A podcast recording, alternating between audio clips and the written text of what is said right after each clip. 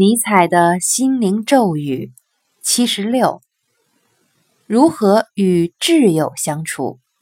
互为挚友，即保持着这样的关系：敬重对方多于自己，爱对方乃是理所当然，但一定要更爱自己。在与对方的交往中，表现出亲密与温柔，但会小心不让自己陷入进退两难的亲密中。不混淆对方与自己，清楚两者之间的区别。